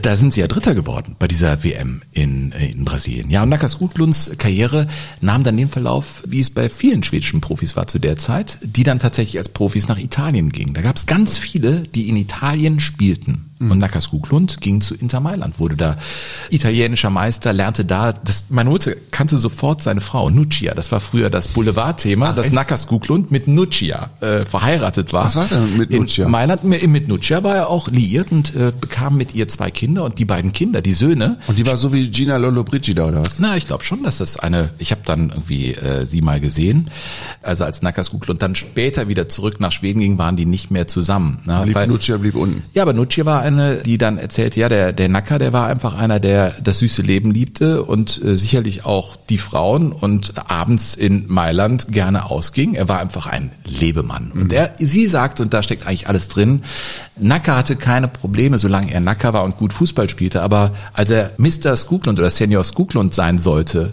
da scheiterte er. Ja, also er war im Prinzip immer ein Kindskopf geblieben, der Fußball spielte, und- aber eine Familie gründete. Ne? Er hatte zwei Söhne, die übrigens später auch Fußballprofis wurden. Er hatte auch einen Sohn, einen wahrscheinlich unehelichen Sohn in Schweden, und dessen Sohn war Eishockeyprofi in der NHL. Also viele seiner Nachkömmlinge waren auch tatsächlich im Berufssport sehr erfolgreich. Nakas Guklund. Und der hat dann aber auch zu viel gesoffen wahrscheinlich, ne? Ja, das war, das war ein Problem. Das war ein Problem. Der wechselte dann nach ein paar Jahren. Viele Schweden spielten ja in Ich weiß, Mailand. AC Mailand, Juventus Turin, Hamrin, äh, Gren, Wow. wie sie alle hießen. Werden wir in der nächsten Folge ausführlicher drüber sprechen. Er spielte viele Jahre lang bei Inter, wechselte dann zu Sampdoria Genua, dann am Ende nach Palermo, wo er nur noch sechs Spiele machte und er war fern der Familie und entwurzelt. Und ich glaube, das war so eines seiner Probleme. Und er hatte Erfolg mit der Musik. Ja, und das Problem war, er war klamm wegen eines schlechten Beraters. Er war also wieder pleite und musste gucken, dass er dann irgendwie Geld verdient. Und wenn du dann alterst als Star und du hast nicht so viel verdient, dann hast du gesagt, okay, dann gehe ich eben auf die Bühne. Hatte einen Manager, Oke Linder. Und der zerrt ihn immer wieder auf die Bühne und da sang Nacker eben seine Lieder. Ne? Aber immer mehr natürlich auch angeschlagen, möchte ich mal sagen, ja, und widerwillig. Aber er musste halt irgendwie Geld verdienen. Und als seine Karriere vorbei war, er nicht mehr so gut war und es für Italien reichte, ging er zurück nach Schweden in die zweite Liga, in die dritte Liga, wurde dann durchgereicht in die vierte Liga und trotzdem, obwohl er in der vierten Liga spielte, gingen die Leute immer noch nur wegen Nacker dahin, weil er so ein Held war und, und wollten ihn dann da sehen, aber er schämte sich am Ende seiner Tage schon dafür, dann eben in den Niederungen des Amateurfußballs angekommen zu sein. Ja. Und so blieb er dann in Stockholm ganz am Ende seines Lebens und das war ja so so ein so ein Ende, was man sich nicht wünscht. Es verschwamm im Alkohol. Er sagte einer Freundin: "Du, ich kann ja nur Fußball spielen. Ich kann ja sonst nichts." Ja, und dann, dann ist sein Leben halt so zu Ende gegangen. Ja. Ich spiele noch ein Lied von ihm, das mich sehr berührt hat. Das heißt, äh, wir kommen tillbaka oder Jag kommer tillbaka. Also wir kommen zurück oder ich komme zurück. Und er kam ja auch zurück in die Straße seiner Eltern und zog da ein und verstarb dann in dieser Wohnung in Södermalm im südlichen Stockholm. Und das finde ich ziemlich berührend. Wenn ich das nächste Mal in Stockholm bin, werde ich auch dahin fahren. Es gibt jetzt eine Ecke, die nach ihm benannt wurde. Nackers Hörner, also Nackers Ecke, weil er war bekannt auch für seine Eckstöße, die auch direkt verwandelt wurden. Und da steht also er äh, als Statue und ein bisschen weiter weg an dieser Ecke einfach nur ein Tor. Also Nackers Hörner, wo er im Prinzip diesen Ball verwandelt und Leute treffen sich an seinem Geburtstag. Das ist der 24. Dezember, also Julafton in Schweden, wo man auch Weihnachten feiert mit der Familie. Und da treffen sich noch heute Nackers Vänner, also seine Freunde, Nackers Freunde. 10 Uhr am 24. und tanzen da und singen seine Lieder und trinken ein Glöck. Jag kommer tillbaka. Nacka Skoglund.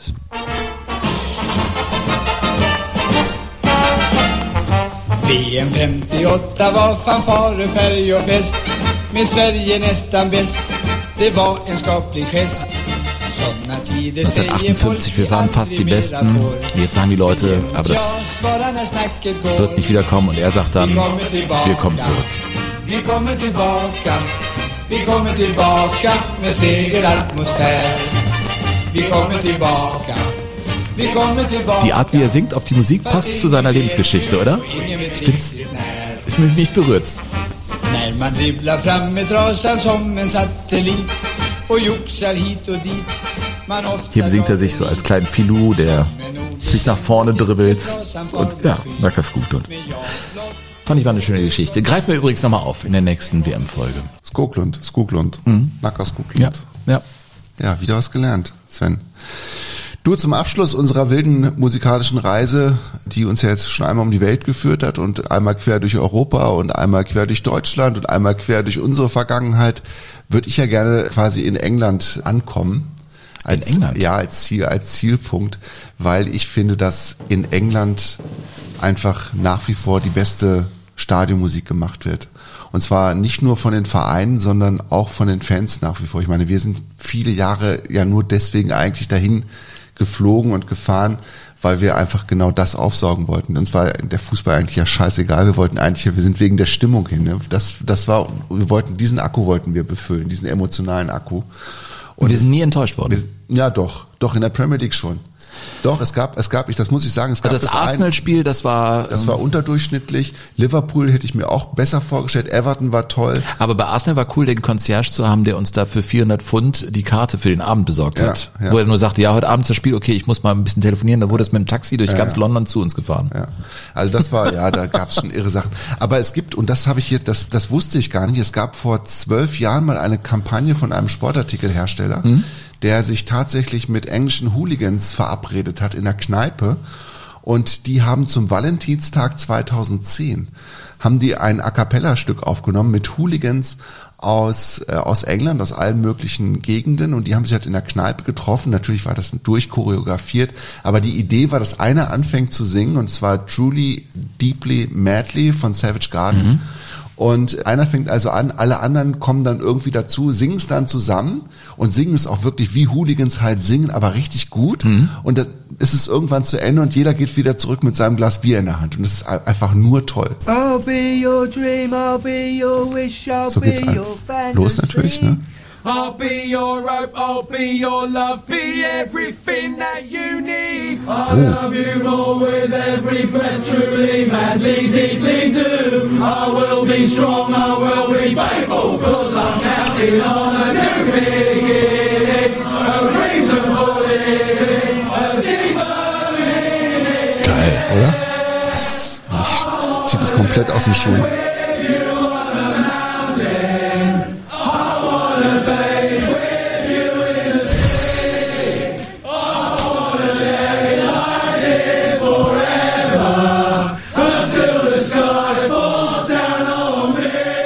Sind auch welche dabei, die nicht singen können, das hörst du, ne?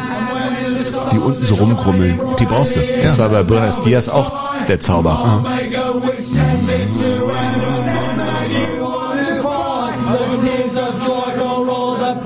Höre ich da irgendeinen Saudi oder irgendeinen Investor? Nein.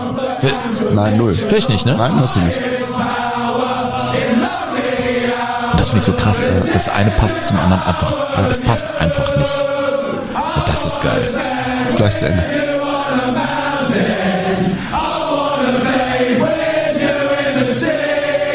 Das ist wie eine Welle. Wie viel Kraft da drin steckt, oder? Wahrhaftigkeit. Ja.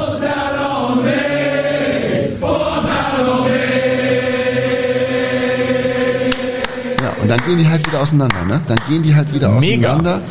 Und das sind halt so, die Hools, so wie du dir die vorstellen. Ne? Also kaum Haare, ne? also weg, alles wegrasiert, durchtätowiert.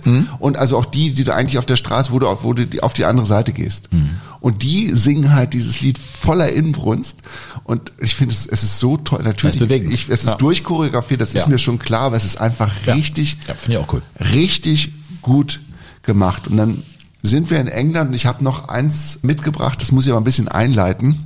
Also es gab 1954, nachdem die deutsche Fußballnationalmannschaft Weltmeister geworden war, mit Sepp Herberger als Cheftrainer, gab es von einer Plattenfirma das Angebot an den Chef, an Sepp Herberger, auch eine Platte aufzunehmen. Ach. Ja, eines Tages fand er also einen Brief in seiner Post. Ja, und so ist er mit diesem Brief damals umgegangen. Eines schönen Tages hatte ich unter meiner Post auch ein solches Angebot. es wäre keine perfekte Gesangskunst notwendig, so hieß es. Es handelte sich mehr um Sprechgesang. Die Titel war, wären schon in der Vorbereitung und ihr Inhalt wäre mir auf den Leib geschrieben. Also kurz und gut, es war ein, sich ein recht nettes Angebot. Ja. Und dann sollte man ja eigentlich... Sprechgesang. Ja, Sprechgesang vom Sepp. Stell es mal... äh, DJ Herberger. Absolut. Sido, ich kann mir das vorstellen, Sido und Sepp. Ja, er hat es nicht angenommen, dieses Angebot, weil er ein durch und durch bescheidener Mensch gewesen ist, Zeit seines Lebens. Das war für ihn also, kam für ihn gar nicht in Frage, obwohl er immer gern gesungen hat. Und er hat es dann abgelehnt und, aber ich glaube, so, so ein ganz leichtes Gefühl von, was wäre wohl passiert, wenn ich es gemacht hätte, ist da bis zum Schluss geblieben. Und obwohl ich gerne singe und auch man auch nicht die Flucht zu ergreifen braucht, wenn ich singe, kam eine solche Sache für mich nicht in Frage. Ich wollte die Zahl der singenden Fußballer und Sportler nicht noch vermehren. Und so habe ich abgesagt. Schade.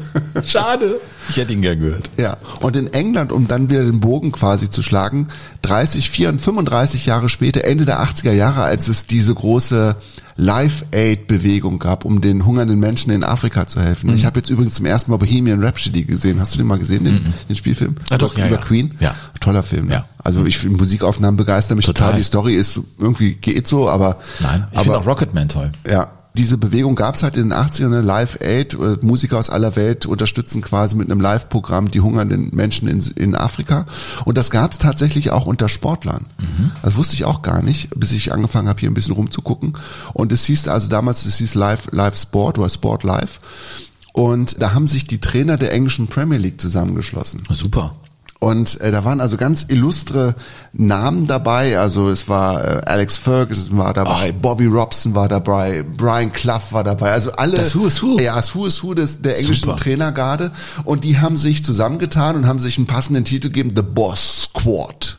Geil, das kann ja nur gut klingen. The Boss Squad. Ja. Und die haben einen zutiefst selbstironischen Titel einge eingesungen. Der Titel heißt The Worst Song Ever. The worst song ever, der schlimmste Das- Song ever. Das schlimmste Lied aller Zeiten und acht, der Text ist so gut. All of the players, they have had their chance. They've sung their singles that really make you wince. Now it is the boss's turn to make you squirm and suffer.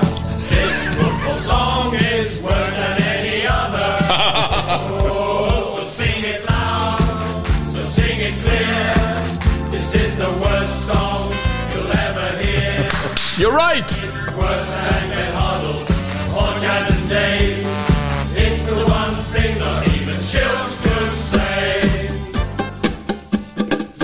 Geil, echt. Das ist The worst song ever. Mega, hat ja. mir sehr, sehr gut liebe gefallen. das ja. Weißt du, wenn du, wenn du über dich selber lachen kannst, dann hast du im Leben vieles richtig gemacht. Und dann hast du ein Leben vielleicht ohne Stimmgabe geführt, mhm. aber ein lustiges. Hat mir Spaß gemacht. Aber die Folge. trotzdem ein harmonisches, Sven. Weißt du, du kannst ein Leben ohne Stimmgabel führen, Stimmgabel führen, aber ein harmonisch. Auch wenn du zwischendurch mal ein Hund bist. Das war mir ein, das war mir ein Fest. Mir auch. Ich werde da noch weitere Fragen stellen. Ja, aber nicht heute. In diesem apropos Podcast, ähm, falls ihr mehr Lust auf Podcast habt, äh, Freunde von uns, die Journalisten und Autoren Michael Dietz und Jochen Schliemann machen Reisen Reisen. Also die reisen auch hinaus in die Welt, den größten Reisepodcast im deutschsprachigen Raum. Ja, ist, glaube ich, von der Apple-Redaktion 2021 auch zu den besten Podcasts in Deutschland gewählt und ausgezeichnet worden. Und äh, die waren, ich glaube, ich habe das mal gelesen, in mehr als 100 Ländern unterwegs. Ne? Ja, Irres Kopfkino in deren Podcast und da geht's auf Reisen, die Haustür äh, von der Eifel über Hamburg, aber auch bis nach Italien und Neuseeland. Unsere wärmste Empfehlung, Reisen, Reisen. Das war's schon wieder, Burkhard. Ja, ein wilder Ritt, Sven. WM-Spezial, die zweite Folge. Mhm. 1958, alles rund ums Halbfinale Deutschland gegen Die Schlacht Schweden. von Göteborg. Sollen wir es so Die nennen? Schlacht, ja, die Schlacht vom Ulevi. Oder Ulevi, sagt Nee, man, heißt ne? die Schlacht von Göteborg. Ja? Ja, Ullevi, genau. Ja. Im Stadion. werden wir uns äh, eingehend drum kümmern. In der nächsten Folge. Bleibt uns gewogen. Ach so, ganz wichtig. falls haben eine Internetadresse. Wir haben eine endlich eine E-Mail-Adresse. Ja, also mal. eine, die gilt für alles. Ja. Info at jogo-bonito.de Für Fragen, Anregungen, Korrekturen, Anfragen. Wir sind käuflich. Also, das ist einfach so. Schreibt uns, wenn ihr Lust habt, mit uns Kontakt aufzunehmen. Info at jogo-bonito.de Hm? Es mir hier aufgeschrieben, aber ich muss das ja nicht benutzen. Sagst du ihn nochmal? Ich bin der Moderator. Man muss es oft, das letzte muss das sein. Info at jogo-bonito.de. Das Ist du korrekt? schaffen, ne? Also Das wir sind doch käuflich, oder nicht? Also zumindest für Veranstaltungen auch und, und so. Auf jeden Fall. Und Auf jeden Fall. Anregungen. Achso, es gibt auch super Anregungen. Äh, Ich meine, wir schreiben, mein- wir schreiben ein Lied für Gianni, Freundchen. Letztens äh, Fußball und Technik war ein Vorschlag, dass wir da mal was machen sollten. Also Fußball auch. Themenvorschläge nehmen wir gerne an. Äh, ob wir das dann direkt umsetzen, wissen wir nicht, aber äh, wir diskutieren. Ich habe auch einen gekriegt, jetzt einen Vorschlag. Äh, unbekannte Flugobjekte im Fußball. Wegen deiner. Ja. Okay, also äh, Jogo, eine Info at jogo-bonito.de. So sieht's aus. Wir verabschieden uns mit den besten Wünschen. Burkhard Hupe. Und Sven Pister, macht's gut. Jogo Bonito. Das schöne Spiel. Der Fußball-Podcast mit Sven Pistor und Burkhard Hupe.